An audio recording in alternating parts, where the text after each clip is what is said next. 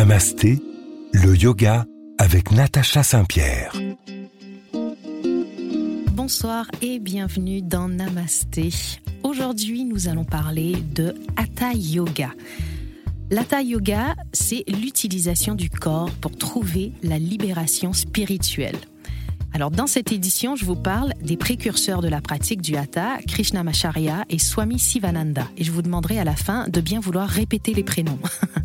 Nous irons dans les prémices du yoga postural jusqu'à aujourd'hui en s'immergeant dans cette pratique pour découvrir, si on doit encore le rappeler, que le yoga, bien qu'il incorpore des pratiques physiques, est quelque chose que l'on vit et non que l'on exécute. Pour m'accompagner dans cette émission, je serai avec la talentueuse Eva Suissa. On se reparle, restez avec nous. Namasté, le yoga avec Natacha Saint-Pierre. Alors, comme je vous le disais, dans cette édition de Namasté, je serai accompagnée sur RZN Radio de Eva Suissa. Bonjour Eva. Bonjour Natacha. Eva, pour te présenter à nos auditeurs, tu es une grande pratiquante de yoga. Oui, bien sûr. Alors, pas du tout. pas du tout. Eva, elle est là finalement pour m'aider à vous aider. Eva va poser toutes les questions que vous pouvez vous poser à la maison quand je vais un peu trop loin dans mon délire de professeur de yoga. Complètement. Je, vais pouvoir éclairer tous les néophytes euh, dont je fais partie. Et donc aujourd'hui, avec Eva, on va parler de Hatha Yoga, la conscience de l'union ou de la fusion des opposés. C'est une force fondamentale du yoga. Le Hatha Yoga, il utilise cette force des opposés pour créer un équilibre et réveiller l'énergie qui sommeille en nous grâce à la respiration, aux postures et aux techniques de méditation. Le Ha de Hatha, ça s'écrit H-A-T-H-A. Le Ha signifie soleil et le Ta signifie la lune. Donc on est déjà dans les opposés. Jusqu'ici, j'ai perdu personne. Non, non, je suis toujours là. le Hatha Yoga, il consiste à mettre ses forces égales et opposées en équilibre, en harmonie. Et c'est l'une des formes les plus anciennes de la pratique, principalement physique, du yoga. Le Hatha Yoga mêle les asanas, le pranayama, donc les respirations, et la méditation avec plus de 38 millions d'adeptes, rien qu'aux États-Unis par exemple, euh, de Hatha Yoga, les postures physiques ou les asanas font de ce yoga la forme la plus reconnaissable en Occident. De nombreux débutants sont attirés par la relaxation et le ton décontracté des cours par rapport aux autres styles de yoga. Mais en Inde, le Hatha Yoga a un aspect très différent. Est-ce que tu t'es déjà intéressé au Hatha Yoga, Eva? Alors oui, et je connais, euh, enfin par rapport au soleil et à la lune, euh, ça m'interpelle puisque je connais la salutation au soleil, qui est le Enfin, qui est effectivement la pratique le matin d'une première posture, c'est ça? En fait, la salutation au soleil, c'est un enchaînement de postures qu'on va, qu'on va faire et qui va euh, réveiller en quelque sorte tout le corps et toutes les énergies. Mais le yoga est arrivé, en fait, l'étudiant en sanskrit Tariq Harish lui, il nous dit, le yoga, c'est un pouvoir, c'est comme le feu. D'accord. Et on peut l'utiliser euh, pour euh, faire cuire notre nourriture, mais on peut aussi l'utiliser pour brûler une maison. Et donc tous les rituels, comme celui par exemple de la salutation au soleil, doivent être faits de manière correcte pour pas que ce soit que de la gesticulation mhm. et pour que ça nous amène quelque chose d'un point de vue éternégique, oui. Énergétique. Merci beaucoup, Eva. Je vous en prie. Alors, pour comprendre la double personnalité apparente du Hatha Yoga, il est important de comprendre une partie de sa riche histoire. Pour contextualiser l'histoire du Hatha Yoga, le docteur Jim Mallinson s'est penché sur les différentes traditions et sectes qui l'ont pratiqué. Ici, je dis sectes, mais pas euh, dans le sens négatif du terme, juste dans le sens les groupes qui l'ont pratiqué. Et ce qu'il a appris sur la Hatha Yoga, c'est que euh, c'est une secte, la secte des Naths, qui l'ont inventé. Mais en réalité, d'autres traditions du yogi sont tout aussi responsables du développement et de la promotion des techniques du Hatha Yoga. La pratique de ces mouvements médiévaux offre aux chercheurs des indices sur les origines du Hatha. En se penchant sur la question, on réalise que Seul le texte sanskrit ayant un rapport avec les babas, ce sont des saints, des hommes qui vivent en Inde, qui euh, sont connus sous différents noms. Et ce sont eux qui traitent le mieux du yoga, en particulier pour le hatha yoga. Donc les enseignants du yoga ont été, euh, les enseignements pardon du yoga ont été développés à l'origine par ces renonciateurs, ces saints hommes dont vous et moi euh, ne pouvons qu'aspirer à imiter la vie, et même là encore, je crois qu'il est trop tard, ce sont des yogis par excellence. Ils pratiquent les techniques de respiration, ils s'assiedent dans un asana et méditent 100% de leur temps, 24 heures sur 24. Est-ce que tu te sens capable d'atteindre ce genre d'illumination? Euh, Alors, pas vraiment. Euh, ça me paraît compliqué avec ma vie, ma vraie vie, mais pourquoi pas? C'est pour ça qu'on va aujourd'hui rester dans la vraie vie. Alors, mhm. restez avec nous, on parle du yoga dans la vraie vie sur RZN Radio. Namasté, le yoga avec Natacha Saint-Pierre. Bonsoir à tous. Si vous nous rejoignez sur RZN Radio, on parle aujourd'hui du Hatha Yoga et de ses renonçants qui suivent de près la structure des huit membres de Patanjali telle qu'elle est écrite dans le Yoga Sutra, l'exposé le plus détaillé de tous les chemins yogiques. Et aujourd'hui, j'ai la chance d'être accompagnée par Eva Suissa qui découvre le yoga avec nous et du coup pourra poser toutes les questions que peut-être vous vous posez si vous nous écoutez à la maison. Ça va toujours Eva? Oui, tout va bien. Alors, le yoga, c'est une façon très systématisée de reconnaître l'esprit ou le mental, de le purifier, de le concentrer et enfin d'apprendre à le soumettre ou à le faire taire, afin de développer une conscience supérieure lorsque l'esprit, le mental, est silencieux. Comprendre le Hatha Yoga, ça nécessite une compréhension fondamentale des techniques de l'octuple chemin de Patanjali. Patanjali, tu sais qui c'est? Pas du tout. Alors Patanjali, c'est soit un homme, soit un groupement de personnes, on n'est pas encore d'accord là-dessus, qui a écrit le traité du yoga, donc le Yoga Sutra, qui est un peu un guide de vie pour les yogis. C'est un peu l'équivalent des dix commandements, mais avec pas mal plus de commandements. D'accord. ok. Jusque-là, je te suis. Voilà. Et euh, dans cet octuple chemin, Patanjali l'a conçu pour entraîner le corps, l'esprit et les sens à l'évolution spirituelle. Et bien que les spécialistes fassent référence aux huit membres de diverses manières, on les retrouve régulièrement illustrés sous la forme d'un arbre, comme si les branches s'appuyaient sur un tronc et les unes sur les autres, et ça nous permet d'en faciliter la compréhension. Et de très beaux textes et enseignements évoquent la façon dont ces huit voies s'entrecroisent. Donc, je ne considère pas qu'il s'agisse d'états nécessaires que l'on doit traverser de manière séquentielle ou hiérarchique, mais il est utile de tous les considérer, de les comprendre, parce que chacun des, huit membres vont interagir les uns avec les autres. Et dans ces huit membres, il y a une base. La base, c'est ce que Patanjali appelle les yamas et les niyamas. Évidemment, c'est des mots compliqués, mais même si on ne se souvient pas de ces mots, on peut comprendre ce que les fondements veulent dire. Ces fondements euh, éthiques sont exposés dans les deux premiers membres dont je te parlais. La première branche contient cinq yamas. Donc c'est une branche qui aurait cinq feuilles. Et sur ces cinq feuilles, euh, on les considère comme les serments les plus puissants et les plus universels qui devraient être pratiqués à tous les niveaux, l'action, la parole et la pensée. L'action, la parole, c'est assez facile. La pensée, c'est assez compliqué mhm. de, de diriger nos pensées finalement. La première compétence consiste à faire la non-violence la base de nos décisions. Est-ce que ça te parle? Ah oui, oui, ça me parle, oui. Euh, ça me parle puisque justement, moi qui suis néophyte, ce qui va me parler, c'est par exemple les accords Toltec et euh, la CNV, et faire attention justement à bien s'exprimer, à s'exprimer en douceur. Donc oui, je vais le rapprocher à ce que tu viens de, ce que tu viens de développer. Et la non-violence, évidemment, consiste à ne pas taper son voisin. Par exemple. Par exemple, à ne pas dire des choses désagréables, mhm. mais aussi essayer de ne pas avoir de violence dans sa tête, dans ses pensées, ses pensées et voire même envers soi-même.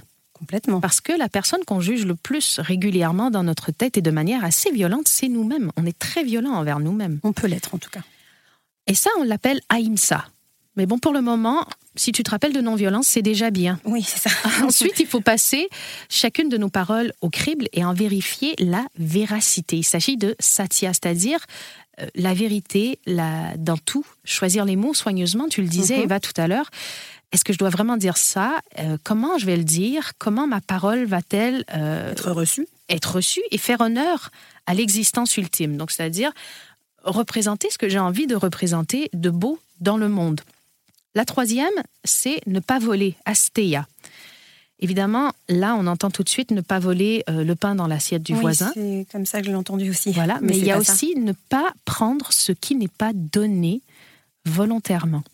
Par exemple, si tu me demandes de venir faire ton déménagement avec toi et que tu me dis Oh, allez, viens, j'ai vraiment besoin de ton aide, sans toi, tu vas un peu me manipuler Mhm. avec l'émotion et tu vas prendre ce qui n'est pas volontairement donné. D'accord, Tu vas me voler de l'énergie, quelque part, d'accord. parce que je ne saurais pas te dire non.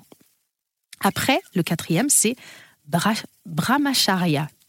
Il prend deux formes en Inde. Une consiste pour les moines, les nonnes à s'abstenir, et l'autre pour les gens ordinaires à honorer une seule personne. Donc évidemment, là, on parle de sexualité. C'est une forme de fidélité, c'est ne pas s'éparpiller. Puis le cinquième, c'est la non-possession ou ne pas prendre plus que nécessaire, ce qui est très difficile dans notre société Oui, c'est ce que de surconsommation. Complètement. On parle aussi de la simplicité volontaire souvent. Bon ben voilà, c'est une forme de simplicité volontaire, c'est ne consommer, ne prendre, n'acheter que ce dont on a réellement besoin.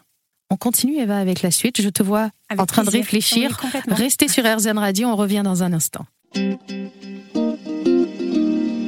Namasté, le yoga avec Natacha Saint-Pierre. Sur RZN Radio, ce soir, on parle de Hatha Yoga. On parlait il y a quelques instants avec Eva des yamas.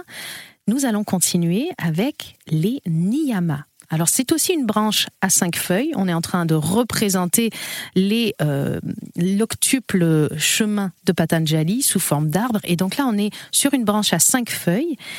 Et donc cette branche représente les choses à faire ou l'observance. Donc la première phase consiste à se purifier, à clarifier ses pensées, à être attentif, à manger de la nourriture saine. On appelle ça saucha. Euh, pour beaucoup de personnes, se purifier, ça a un sens très, euh, très dégueu, en fait. Oui, ou un peu sage aussi. Un peu sage. Alors que euh, purifier ses pensées, c'est aussi choisir d'avoir, comme le dirait Laurie, la positive attitude. Mhm. ça, ça peut faire rire, mais, mais en fait, ça représente bien euh, ce que euh, se purifier peut, peut Vouloir être. bien, oui. Voilà, si on commence à faire attention à nos pensées et qu'on est positif, le reste va nécessairement suivre. Et si on passe à la deuxième feuille, c'est Santosa. C'est le développement du contentement. C'est le fait d'apprécier chaque jour qui se lève, que ce soit un jour nuageux ou ensoleillé. En gros, c'est voir le bon côté des choses. Tu veux dire comme aujourd'hui, par exemple, parce qu'on était dans les embouteillages. Tout à fait. Alors ça, c'était le côté pas sympa. Oui. Mais vu qu'il faisait beau, on s'est dit, ah, finalement, c'est pas mal. Mais en plus, c'est toi qui l'as dit. Tu as dit, on était sur la route ensemble, et tu as dit, ah c'est beau, il fait beau aujourd'hui, donc finalement, On n'est euh, pas si mal. on n'est pas si mal.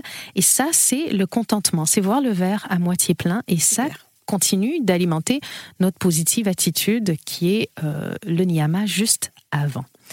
Le troisième, c'est tapas. C'est l'idée, c'est que dans la difficulté, qu'on se renforce, euh, qu'on qu'on forme notre caractère. Finalement, quand tout est facile, on n'a pas besoin d'être fort. Ça nous amène naturellement à la quatrième feuille, qui est svadhyaya. Svadhyaya, c'est le concept de l'étude de soi. Et là, en ce moment, je sais que toi, Eva, tu es dans l'étude de soi, puisque tu découvres tous ces principes du yoga. Complètement. On s'en parlait, tu me disais, pour toi, le yoga, c'était des postures physiques, mais pas tout cet aspect spirituel. Complètement. Je découvre. Et finalement, à travers l'étude de soi, on va apprendre plein de choses. Il y a un sage qui dit, je, je l'ai entendu il y a quelques semaines, qui disait, quand on se cherche, on découvre Dieu, et quand on voit Dieu, on se trouve. Et je trouve cette phrase assez jolie. Ah oui, elle est, oui, elle est très poétique. Mais c'est vrai que là, pour le coup, moi qui découvre les dessous du yoga, ou en tout cas le côté plus spirituel, effectivement, j'ai l'impression de me rencontrer un peu plus.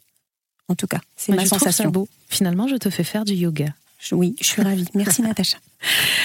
Le dernier membre de cette branche à cinq feuilles, c'est Ishvara Pranidhana. C'est avoir une idée de quelque chose de merveilleux et d'une personne merveilleuse. Comme Maya Angelou l'a dit, travailler chaque jour à devenir la meilleure version de soi. Et c'est drôle parce que moi, ça me fait penser à mon fils. Euh, quand il était petit, je lui disais toujours euh, travaille bien, travaille bien. Et un jour, il, il- était, il était encore très jeune. hein. C'est quand il allait chez Nounou, apprend bien les choses et tout. Il m'a dit Maman, moi, faire mon mieux. Et depuis, en fait, j'utilise plutôt cette phrase fais de ton mieux. Et je trouve ça assez joli. Oui, ça l'est, surtout pour euh, la compréhension d'un enfant. Mais par contre, même nous, les adultes, hein, je pense que c'est un peu une quête de tous les jours de s'améliorer un peu plus euh, chaque jour. C'est du taf, hein, par contre. C'est vraiment du travail. Hein. Et des fois, on fait des petits pas derrière. Voilà, et des fois, on a des petits dérapages, mais, euh, mais on, on se remet vite dans le droit chemin. Exactement. Et les trois membres suivants sont de nature très pratique. Le premier étant les asanas, donc évidemment toutes les postures. Où se logent nos problèmes? Ils se manifestent dans le corps sous forme de tension, de rigidité et dans certains cas dans l'excès de fluidité. Alors ça c'est marrant, je veux bien que tu développes un tout petit peu ça, l'excès de fluidité. Bah, alors, ça peut se présenter sous plusieurs formes, cet excès de fluidité. C'est un peu comme si, par exemple, euh, notre prana, qui est l'énergie du corps, va circuler trop vite et finalement va se loger nulle part. Et on va être euh, si on était dans la médecine traditionnelle chinoise avec les méridiens, c'est comme si l'énergie circule trop. Il y en a trop à mhm. un endroit. Et finalement, ça va développer des qualités inverses, parce qu'on ne parle pas de défaut. Donc, euh, quelqu'un qui est, qui, qui, qui est, euh, qui est euh, dynamique va devenir impatient. D'accord. Et on, on, va avoir trop de, de cette énergie, on va en développer trop. D'accord. Et si tu veux qu'on continue à développer, on revient dans un instant. On va pas avoir un excès de fluidité sur RZN Radio. On fera une petite pause et on revient tout de suite dans Namasté. Namasté, le yoga avec Natacha Saint-Pierre. Vous êtes toujours sur RZN Radio et en dehors des ondes, on continuait avec Eva cette conversation sur tension, rigidité et excès de fluidité parce que ça t'interpelle vraiment et je comprends que ça peut interpeller euh, beaucoup de gens. Évidemment, tu me disais tension, rigidité, je comprends. Oui, ben oui, surtout en ce moment. Des tensions de la rigidité, on en vit euh, au quotidien. Et on dit aussi en yoga que le stress euh, va se loger dans nos muscles, dans nos tissus, dans nos fascias, euh, et que les chocs émotionnels peuvent entre autres se loger dans les hanches, ce qui fait qu'on peut être beaucoup moins flexible. Et on va aller travailler avec les asanas, donc les postures de yoga, pour libérer ces tensions-là, pour libérer toute cette énergie accumulée dont on n'a plus besoin. Et euh, moi, je superpose souvent la map du corps de la médecine traditionnelle chinoise avec celle du yoga, puisque euh, en yoga, on utilise le prana, qui est l'énergie qui circule à travers des chakras. Et en médecine traditionnelle chinoise, on va utiliser les méridiens qui vont faire circuler de l'énergie dans notre corps. Et une de mes professeurs illustrait ça comme un boyau d'arrosage. Si par exemple, il y a un amas de terre qui bloque mon boyau d'arrosage, eh ben, l'eau circule plus. Mhm. C'est la même chose avec l'énergie. Et pour déplacer ce boyau, je vais, ce, morceau de terre dans le boyau, je vais bouger mon boyau d'arrosage dans tous les sens pour le faire sortir, voire à un endroit faire une compression pour augmenter la pression de l'eau dans le, boyau. Et quand je vais lâcher le boyau d'arrosage, il y a beaucoup de pressions qui vont arriver et qui vont nettoyer cet amas de terre. Là, vous ne me voyez pas, mais je fais beaucoup de signes à Eva. Oui, oui, énormément. mais du coup, je comprends mieux. J'espère que vous comprenez quand même chez vous. Et donc, euh, c'est ce qu'on peut faire, par exemple, quand on va mettre une aiguille dans un méridien. Euh, ça va empêcher l'énergie de circuler, elle va s'accumuler, et quand on va enlever l'aiguille, ça va nettoyer d'un coup. Et avec les postures de yoga, on va comprimer les méridiens et on va avoir ce même effet. Par contre, s'il y a trop d'énergie qui circule, s'il y a trop d'eau qui arrive trop fort dans notre boyau d'arrosage, ben, au bout, le petit embout qu'on a mis pour réguler, paf, il va sauter, ça va exploser, il va y avoir de l'eau dans, tous les, dans tous les sens. C'est exactement la même chose avec notre énergie. Si ça circule trop à un endroit, ben, on le dépense de manière euh, involontaire et disproportionnée et désorganisée. D'accord. Ça y est, c'est plus clair pour moi. Alors on continue avec la cinquième feuille de cette branche qui s'appelle Pratyara, donc le contrôle des sens. On parle donc de l'intériorité, apprendre à se calmer dans le chaos. Le sixième niveau, c'est Dharna, ce qui signifie littéralement tenir. Tenir dans un état de concentration qui permet de cultiver la conscience perceptive intérieure. C'est ce moment où tu aurais envie de t'endormir parce que tu es très profond dans ta méditation et en fait tu vas réussir à tenir là, à, à pas partir dans un état euh, de, de, mouvement des ondes cérébrales qui vont t'endormir. Et finalement, le huitième membre, c'est samadhi, cette phase où on est totalement absorbé, on se sent comblé, peu importe ce qu'on fait, on est présent, on est dans le moment présent et on est vraiment présent à tout ce qu'on fait. Évidemment, samadhi, c'est le but de tous les chemins yogiques, mais il n'est pas facile à atteindre. Peu de gens l'atteignent. Il faut des fois plusieurs incarnations pour y arriver. Le Hatha Yoga tel qu'il est présenté dans le sutra a été abordé comme une philosophie de vie générale. Évidemment, pas que quelque chose qu'on pratique sur le tapis de yoga. Parce que, tu me le disais, comme hmm. beaucoup de gens, tu pensais que le yoga, on déroule son tapis, on en fait, et quand on range son tapis, on arrête d'en faire. Oui, complètement. C'était ma vision à moi du yoga. Alors que pas du tout. Ben non. C'est la partie que asana qu'on va faire pour gérer plusieurs choses, qui va nous aider à gérer tous les autres membres du yoga selon Patanjali. Tu me suis toujours? Toujours. Je suis là, je suis concentrée, je suis focus. Génial. Alors restez avec nous. Prenez un petit moment pour aller boire un verre d'eau, pour libérer toute votre concentration et revenir dans un état de dhyana où vous allez être très concentré avec nous pour continuer à parler de Hatha Yoga sur RZN Radio. Namasté, le yoga avec Natacha Saint-Pierre. Sur RZN Radio, je suis en compagnie de Eva qui viendra régulièrement, je l'espère, dans cette émission représenter les gens qui ne connaissent pas grand-chose au yoga mais qui ont envie de s'y intéresser. Et tu es là pour m'interpeller, pour me poser toutes les questions que les gens peuvent se poser, pour me dire quand je vais trop loin, Natacha, je n'ai rien compris. C'est ça. Et je ne vais pas comprendre toujours tout, hein, d'ailleurs. Hein. Je préfère prévenir nos auditeurs. Et c'est en même temps un peu ton rôle. C'est ça, je suis le yoga pour les nuls. Et aujourd'hui, on parle de Hatha Yoga. Et le but, on le disait depuis le début, c'est amener notre corps dans un état d'équilibre. Et mhm. quand on arrive dans cet état d'équilibre, les sages disent que ça éveillerait des couches supérieures de notre conscience. À ce moment-là, le monde se révèle être un endroit tout à fait différent, comme si on voyait la vie à travers un prisme. Et chacun a son prisme. Dans la société, tous les jours, on appelle ça le point de vue. J'ai mon point de vue parce que je suis d'un côté de la situation et tu as le tien.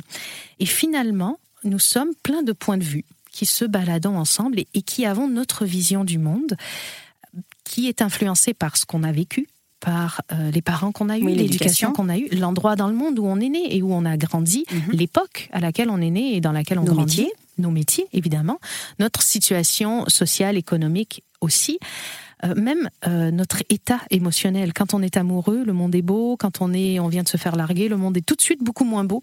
On voit pas la pluie de la même manière. C'est beaucoup moins poétique quand on vient de se faire se faire larguer. Et donc, finalement, ce qu'on nous dit, c'est que on voit notre vie à travers ce prisme-là, et finalement, chacun expérimente le monde à sa manière, et on vit tous dans une petite bulle qu'on a créée, qu'on a imaginée, qui n'est absolument pas la réalité qui est toujours influencée. Donc, ce que tu essaies de me dire, enfin de nous dire, mhm. c'est que donc la pratique du yoga pourrait nous permettre, enfin, permettre à notre esprit de voir ça différemment? D'avoir tellement de recul et tellement de hauteur que finalement nos émotions, euh, tout ce qu'on a appris, tous nos acquis et notre état, notre situation n'influencerait pas notre vision du monde, on le verrait pour ce qu'il est. D'accord. Et c'est évidemment très difficile à comprendre, c'est évidemment très difficile à, imaginer, aussi à, atteindre, j'imagine. Mais tout à fait. Mais déjà juste le fait de se dire que nous avons une vision, une vision biaisée du monde dans lequel on vit, c'est déjà une étape. Une prise de conscience. C'est une prise de conscience. Donc la conscience, elle est attirée vers une perception plus élevée au fur et à mesure qu'on avance dans le yoga et ça provoque progressivement un éveil intérieur plus positif et plus satisfaisant que toutes les autres expériences de l'esprit, on dit. Le sens où les émotions humaines habituelles peuvent nous procurer, nous procurer un certain bonheur, mais on atteindrait un bonheur supérieur avec ce niveau de conscience-là supérieur. Et à partir de là, attends, on serait guidé par notre intuition. Wow. Et j'aime bien quand l'intuition entre en jeu, parce qu'on sent, on se sent naturellement plus détendu, plus à l'aise dans cet état, plus confiant, moins craintif, et du coup, on écoute notre intuition. Puis dire cette petite voix que parfois on n'écoute pas assez? Cette petite voix qu'on entend, qui serait pour certains la voix du cœur. Ah. Notre cœur viendrait nous parler, ce serait ça nos, intuitions, mais notre mental, lui, dirait hop, hop, hop, hop, hop. Oui, tu as vu un beau chien, mais tu te souviens la dernière fois que tu as vu un beau chien, il t'a mordu. Donc, ne t'approche pas. C'est aussi un peu comme ça qu'on crée nos peurs et qu'on crée nos phobies. C'est avec les expériences qu'on a vécues, euh, on crée des mécanismes, notre cerveau enregistre dans notre subconscient euh, certaines informations qui, à un moment donné, sont très utiles dans notre vie. Si on vit dans un monde en guerre, ben, tu apprends que si tu entends euh, le bruit des bombes, tu vas te cacher. Hmm. Donc, c'est, à un moment donné de ta vie, très utile pour te sauver la vie. Sauf que ça va s'ancrer dans ton subconscient et un jour, alors qu'il n'y a plus la guerre, tu marches dans la rue, tu entends une poubelle qui claque ou une porte qui claque et tu as peur. Oui, ces résonances, elles sont, oui. Et donc, c'est une résonance qui est restée, qui ne te sert plus. Et avec le yoga, on peut aussi aider à se libérer de toutes ces choses-là qui ne nous servent plus quand on développe un état de conscience, je vais dire, élevé. Oui. Voilà. C'est ce moment où notre esprit est complètement connecté, Connecté. avec la réalité. Génial. J'adore. J'ai envie. Restez avec nous sur RZN Radio et on va continuer de se connecter à nos états supérieurs.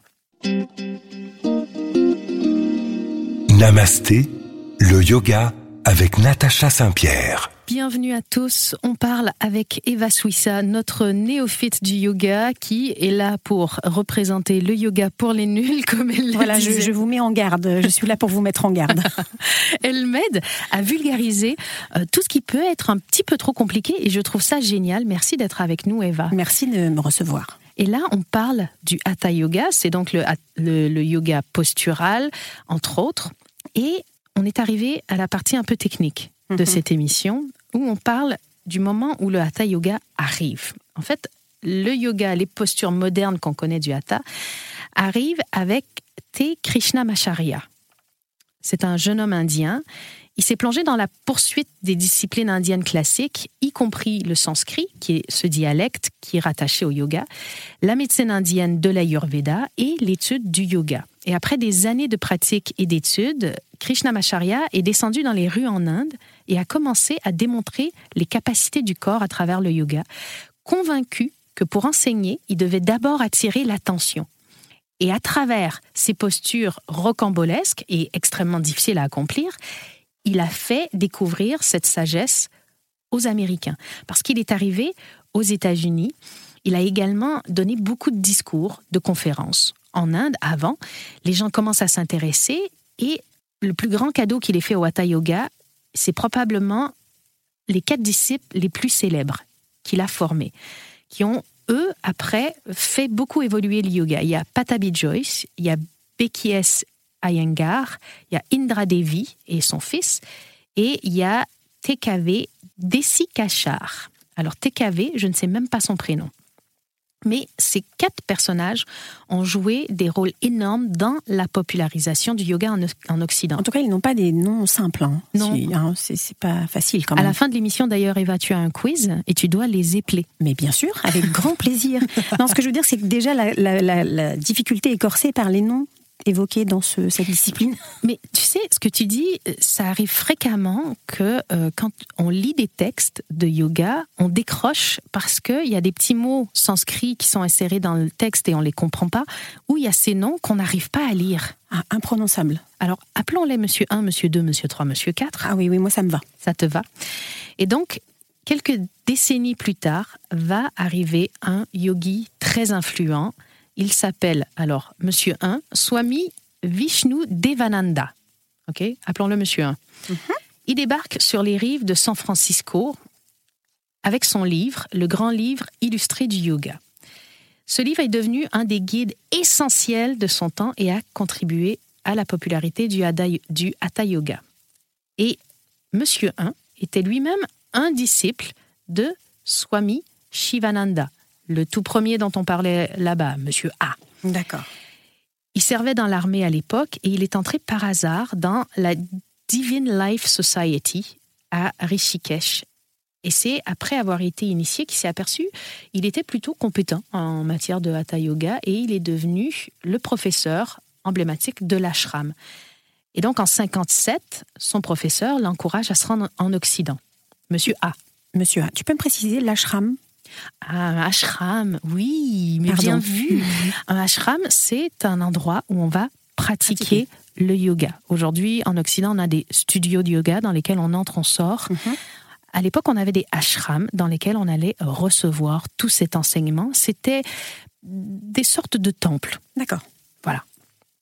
Et donc, il enseigne dans, dans ce temple, il est plutôt doué, on l'encourage à venir en Amérique. Et il va arriver en Amérique et il va parler du yoga et on va l'entendre. Il va dire, vous pouvez faire 3 ou 10 heures d'exercice de yoga sans jamais ressentir de fatigue ou de lassitude. Et vous aurez plein d'énergie. Et c'est ce qui va nous amener. Parce que depuis très longtemps, on fait le sport de manière compétitive pour avoir des objectifs énormes de dépassement de soi. On le voit entre autres aux Jeux olympiques. Et lui va dire, en fait, on fait ça pour nous. oui. Et c'est là le gros changement.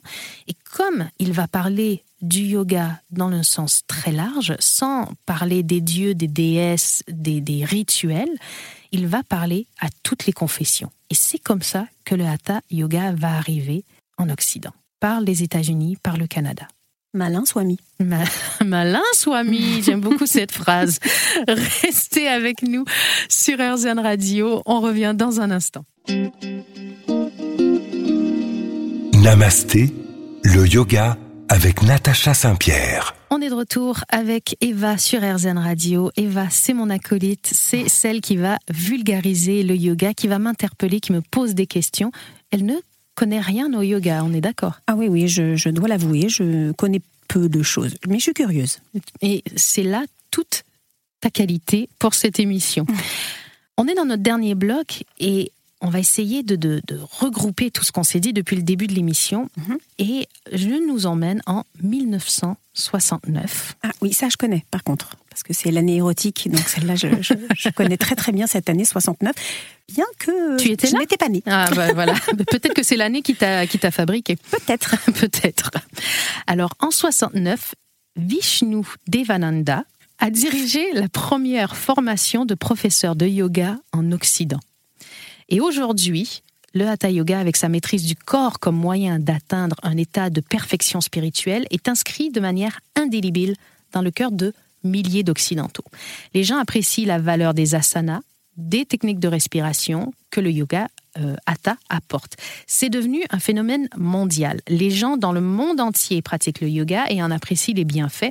Ils sont d'ailleurs de plus en plus nombreux à pratiquer la méditation pour aller plus loin. Parce qu'au départ, on a vu le yoga que comme euh, une forme physique. Un sport. Un sport, exactement.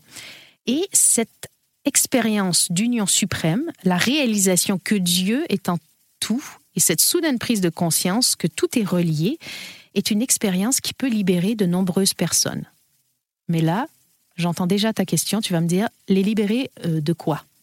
Alors je vais la poser, les libérer, mais de quoi, Natacha? Bah, En fait, les libérer de leur vision préformée qu'ils ont du monde hmm. et donc un peu plus loin, on en parlera ensemble, des cléchats qui nous affligent. Les cléchats, c'est finalement les cinq grands malheurs qu'on a dans la vie et que le yoga nous aide à surpasser, les cinq défauts qu'on a. En fait, ça va nous permettre d'expérimenter le jeu, la majesté, la relation avec quelque chose de plus grand que nous. D'accord. On en parlait quand on, venait tout à l'heure en taxi. Euh, on parlait, tu me disais, il y a des gens, ils sont athées, mais ils vont quand même avoir une forme de spiritualité. Et toi, ça t'arrive de temps en temps? Oui, moi, ça me parlait parce qu'effectivement, j'ai la sensation, en tout cas depuis quelques années, de m'adresser à une force qui n'a pas évidemment de nom, pas de forme, pas de visage. Mais effectivement, c'est là où tu m'as éclairé, cette force qui est au-dessus de nous et qui, en tout cas moi, hein, me guide.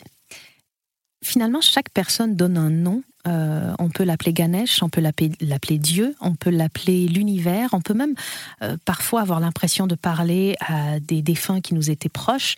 Chaque tradition et chaque personne finalement va essayer euh, de nommer ce qui est plus fort que nous, mm. ce qui est plus grand que nous, ce qui nous a créés finalement. Et avec le yoga, notre but, c'est de se rapprocher le plus de cette énergie, de cette forme, et être euh, le plus en paix possible avec nous, avec les autres, avec le monde, pour finalement voir les choses telles qu'elles sont et se dire que ça doit être comme ça. Si ça, si ça arrive, si toutes les briques si tous les blocs s'imbriquent comme ça, c'est parce que c'est ce qui doit arriver. C'est peut-être un peu fataliste comme vision, tu trouves ou pas? Non, moi je trouve ça plutôt poétique. Comme si on avait un livre euh, écrit sur nos vies et que, effectivement, comme tu dis, ces moments doivent arriver dans nos vies et sont déclenchés parce que ça devait être sur notre chemin. J'aime assez euh, cette vision. Mhm. Mais moi, je le vois un peu comme un livre où on peut. Je sais pas si tu avais ça quand tu étais plus jeune, les livres où on peut choisir la fin. si tu penses qu'il va arriver ça au bonhomme, va à la page 70. Ou... Alors moi, j'ai pas eu ça, mais je connais, effectivement. Et Ce serait génial. Et donc, du coup, je me dis que dans notre vie, il y a certes des grandes lignes décrites, mais les choix que nous faisons vont nous faire euh, nous diriger vers, telle ou telle une partie de l'histoire ou d'une autre. Et finalement, si on n'apprend pas à accepter la vie dans son ensemble, on comprendra jamais le yoga. Donc, le but du yoga serait de se découvrir soi-même. Qu'est-ce que tu en penses J'adore cette idée. Et j'avoue que de participer à cette émission m'a effectivement un peu plus connectée à moi-même. Donc j'espère que ça fera cet effet-là aux gens qui nous écoutent. J'espère que vous allez réussir à vous connecter un peu à vous-même, même cinq minutes par jour. Même deux minutes. Même deux minutes, tu as raison Eva. Et que vous avez passé avec nous un bon début de soirée sur RZN Radio. On vous dit à très vite.